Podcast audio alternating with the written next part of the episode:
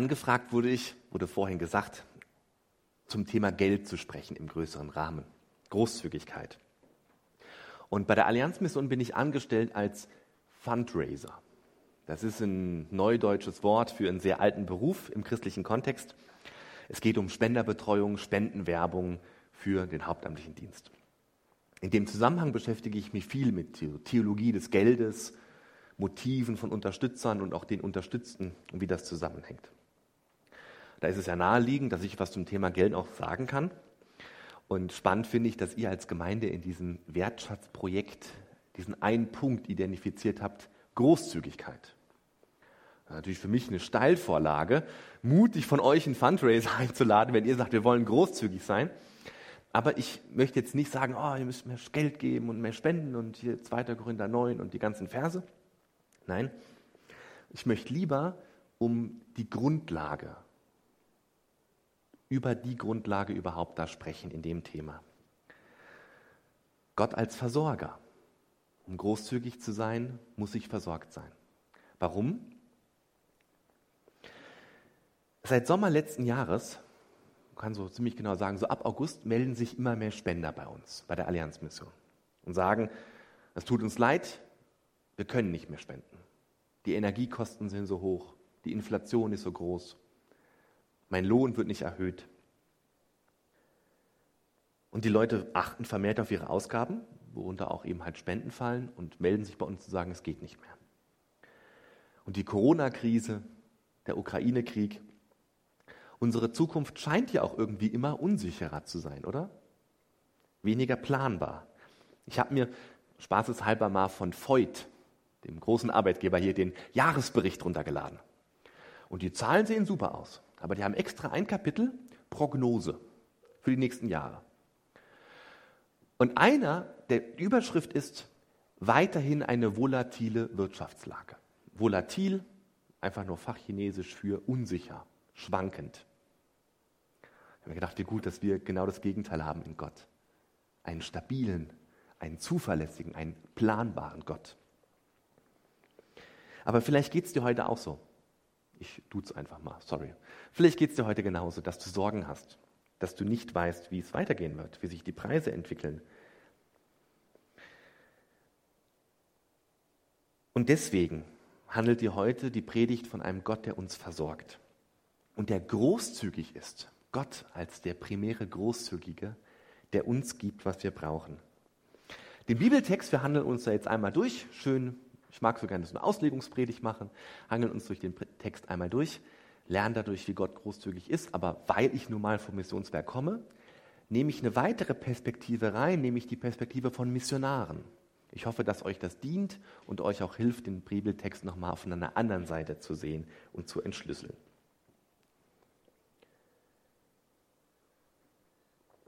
Unsere Geschichte, die Ute wirklich sehr schön vorgelesen hat, findet zu einer politisch sehr instabilen Zeit statt. Das Nordreich Israels befindet sich in einer tiefen Krise. Und die Lebensgrundlage der Bevölkerung war gefährdet. Auch dort weiß man, die Preise für Lebensmittel stiegen in ungeahnte Höhen und die Sorgen im ganzen Land waren enorm. Kommt mir irgendwie bekannt vor. Und gleich im ersten Vers wird Elia als Hauptfigur vorgestellt als Prophet. Ein Prophet, das ist jemand, übrigens nicht immer nur ein Mann, der den Willen Gottes mitteilt. Nicht, wie man heute langläufig meint, zukunftsbezogen, sondern in den allermeisten Fällen auf die Gegenwart bezogen. Prophetie drückt aus, was Gottes Sicht über die aktuelle Situation ist. Als Erinnerung dient mir dazu einfach die einfachste Hebräisch-Vokabel, die ich im Studium lernen musste. Denn im Hebräischen heißt Prophet Navi wie das Navi im Auto. Das sagt einem auch ganz klar, wo man abbiegen soll. Wenn möglich, bitte wenden. Das ist wahrscheinlich im Alten Testament der häufigste Satz. Ähm, und so fungieren Propheten. Sie drücken aus, wo ist die Richtung, wie soll es weitergehen. So, Elia war also so ein Prophet. Das allererste, was er macht, ist, er geht zum König und sagt dem, hör schon mal, äh, so geht das nicht. Und er verkündet ihm eine jahrelange verheerende Dürre.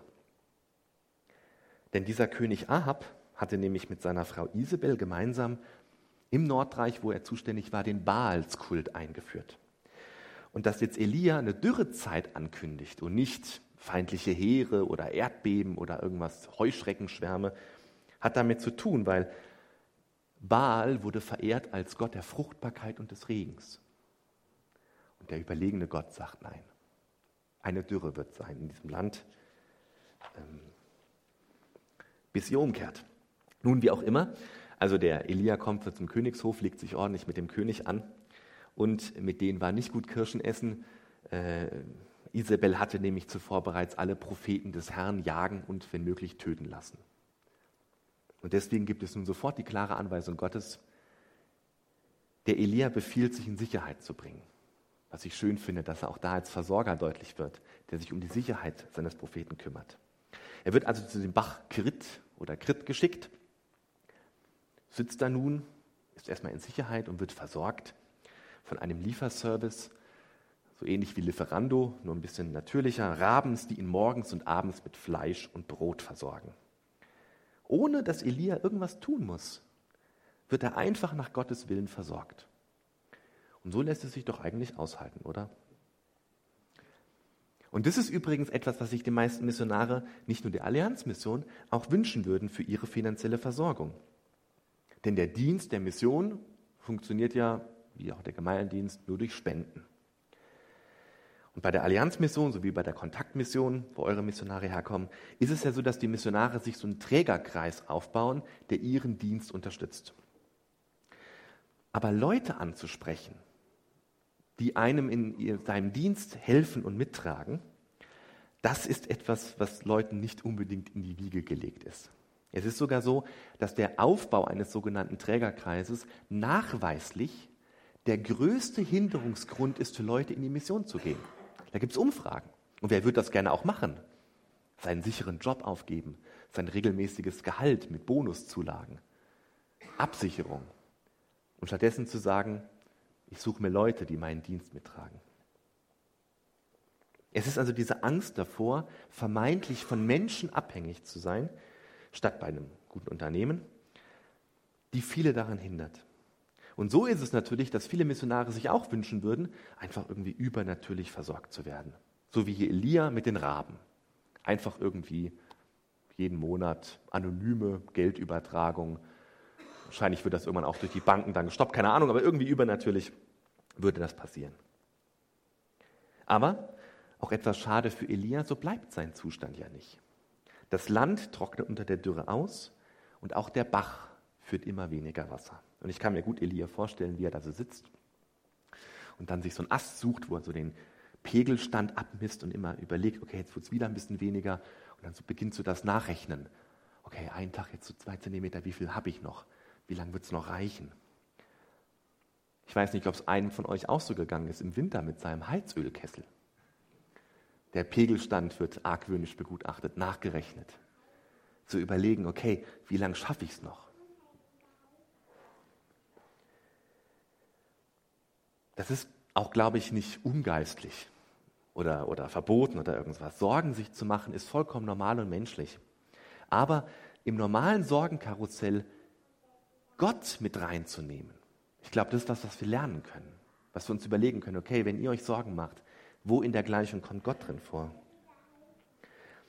So ist es zumindest bei mir ganz oft, dass ich in meinen menschlichen Möglichkeiten nur bleibe und feststelle, der Bach trocknet aus. Was muss ich jetzt tun? Was muss ich jetzt tun? Aber auch hier zeigt sich Gott, denn Gott sagt Elia eine neue Anweisung. Geh in die Stadt Sarepta in Phönizien und bleibe dort. Ich habe einer Witwe befohlen, dich mit Essen und Trinken zu versorgen. Gott versorgt Elia also auch weiterhin. Aber diesmal über einen ganz anderen Weg. Statt übernatürlich, über Raben, wird nun ein Versorgungsweg gewählt, der uns auch irgendwie bekannter vorkommt. Nämlich so ein wie heute bei den Missionaren. So eine Art Mini-Trägerkreis bei Elia, halt nur aus einer Person bestehend. Das ist übrigens auch so wie mit Jesus gewesen. In Markus 8, ganz am Anfang lesen wir, dass Jesus und seine zwölf Jünger von teils wohlhabenden Frauen in ihrem Dienst versorgt wurden. Und da frage ich mich ja auch mal zurecht, ja, warum hat das Gott denn so gelöst? Ich meine, er hat doch ganz viele Wunder gemacht, Jesus. Warum war er dann von Menschen sozusagen abhängig, die den Dienst unterstützt haben? Warum nicht täglich ein Fisch mit einer Goldmark im Maul oder täglich die Essensvermehrung. Ich glaube, es geht hier um ein Prinzip, dass Gott nicht immer direkt als unmittelbarer Versorger eingreift, sondern mit seiner Versorgung auf verschiedenen Ebenen helfen möchte, nachhaltiger, indem er einen Kreislauf einführt. Und der, der Gedanke, der dahinter steht, finde ich wichtig, durch diesen Kreislauf führt er uns immer mehr in die Versorgung und in die Abhängigkeit von ihm. Das sehen wir hier bei Elia. Wie schwierig muss das für ihn gewesen sein, diese Witwe um Wasser und Brot zu bitten? Weil er kannte die Gesetze und Regeln, dass eigentlich er sich um Witwen und auch Waisen kümmern müsste. Denn die stehen ja unter dem besonderen Schutz Gottes. Und das war jetzt sogar eine Heidin. Die war ja gar nicht vom Volk Gottes. Aber entgegen aller kultureller Form und Sitte bittet er sie. Und selbst als er hört, dass es das allerletzte ist, was sie hat, dass sie kurz vor dem Hungertod steht, bestätigt er seine Bitte. Also wie, wie krass ist das? Wie kann er sich das erlauben? Ähm, ich glaube, das konnte er wirklich nur, weil er glaubte, dass Gott ihm das befohlen hat und dass er es gut meinen wird. Denn wieder greift Gott ein und er versorgt übernatürlich. Die Mehl- und Ölvorräte der Witwe werden nicht verbraucht und sie kann ihren Sohn Elia und sich selbst versorgen. Und versteht ihr, durch die Versorgung der Witwe wird jetzt auch der Prophet versorgt, statt vorher direkt durch eine weitere Person. Da steckt eine wichtige geistliche Wahrheit drin, finde ich. Wenn unsere Missionare oder hier eure Missionare vor ihrem Dienst oder im Heimataufenthalt Menschen ansprechen und einladen, Teil von ihrer Mission zu werden und zu spenden, wie wäre das bezogen auf unsere Geschichte? Stellt euch mal vor, ähm, Elia wird zu der Witwe geschickt, die kurz vor dem Hungern steht. Christoph und ähm, Sophie, genau, hier steht's. Stellt euch mal vor, die sind hier im Dienst und gucken sich dann raus, okay, wo ist eine Witwe, die bezieht Hartz IV, kalte Wohnung, weiß nicht, wie sie über die Runden kommen soll und die sprechen die an um Geld. Was würdet ihr wohl sagen? Falsche Wahl. Ist doch Empörung, wäre doch das Mindeste, oder? So ein bisschen dreist. Also, ich meine, man könnte sagen, okay, wenn Christoph und Sophie selbst hungern würden und nicht in Niederösterreich irgendwo in einem gehobenen Standard lebten, selbst Kälte erführen, dann wäre es vielleicht noch angemessen. Aber dann noch, die müssen, ah, die fragen dann so jemand an, das geht doch nicht, oder? Aber Elia kam er selbst gerade vom Bach, von der wunderbaren Versorgung Gottes, wohlgenährt, in Sicherheit, tiefenentspannt. Und fragt diese Witwe. Und warum hat Gott das so gemacht? Weil er die Witwe versorgen wollte. Deswegen bezieht er sie ein in seinen Segenskreislauf. Und das ist jetzt ein theologisch ein bisschen heikler Punkt. Deswegen mache ich nochmal einen extra Exkurs. Man kann hier leicht auf der einen Seite vom Pferd runterfallen. Ja, wir haben biblisch die Aussage und die Verheißung, dass wir gesegnet werden, wenn wir unseren Besitz, unsere Zeit, unser Geld in Gottes Reich investieren. Aber das ist kein Automatismus. Gott ist ein liebevoller Vater und kein Automat, wo ich oben 5 Euro reinstecke und unten 10 Euro rauskriege. So funktioniert das nicht. Ich möchte, das ist jetzt nicht das Thema der Predigt, ich möchte es nur erwähnen, nicht, dass es am Ende heißt, oh, die Allianzmission predigt Wohlstandsevangelium, auf gar keinen Fall. Aber in dieser Geschichte wird Gott deutlich als ein übernatürlicher Versorger, der Elia benutzt, um einer Witwe, die nicht zu seinem Volk ursprünglich gehört, zu segnen und zu versorgen.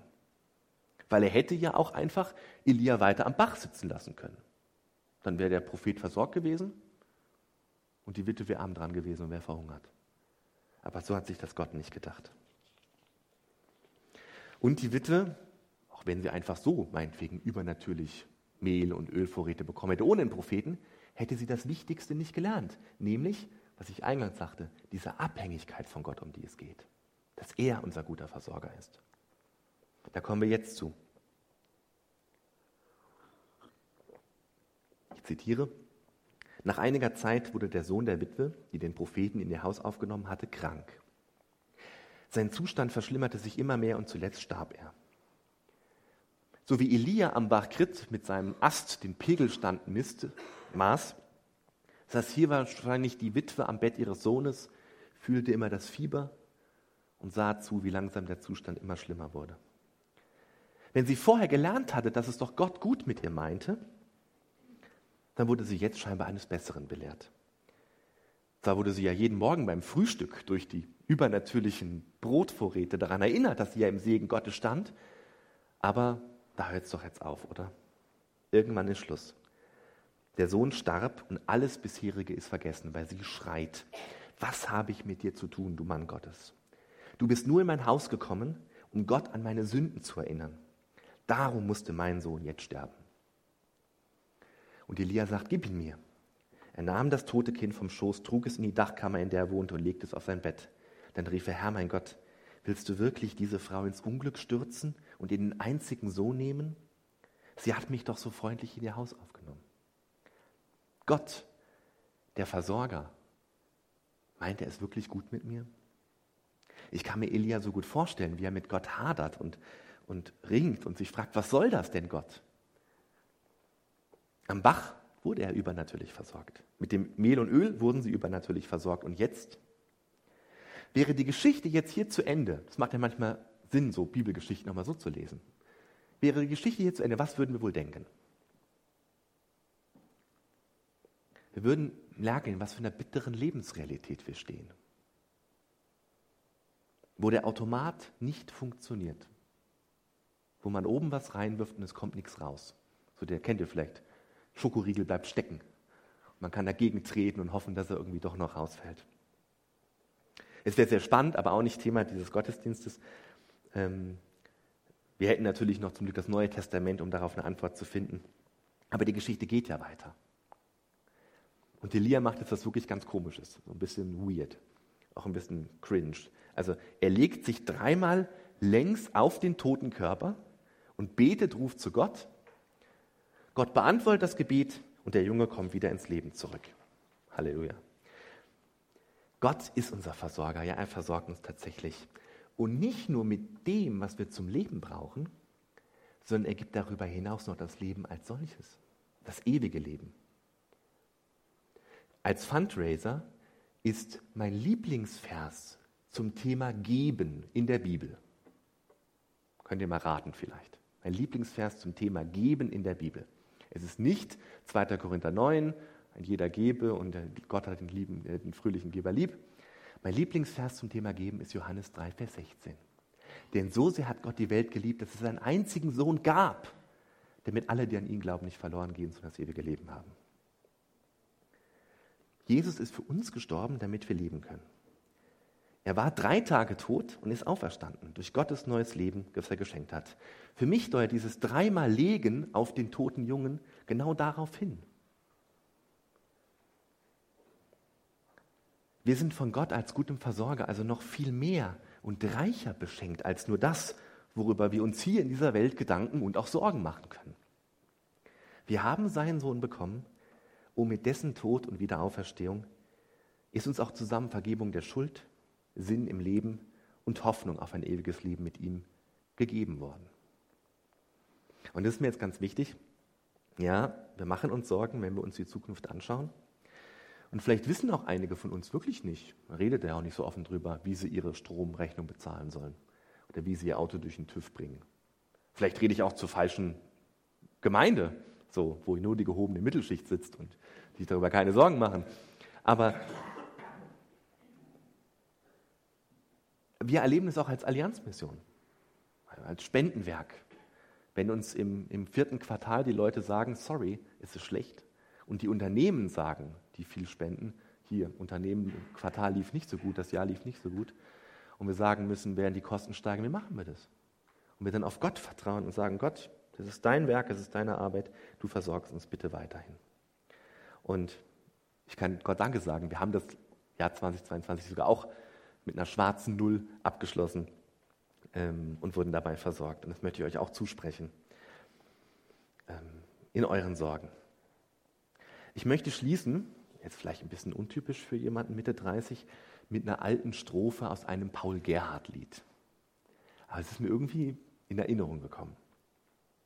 Und zwar von Paul Gerhardt, befiehl du deine Wege.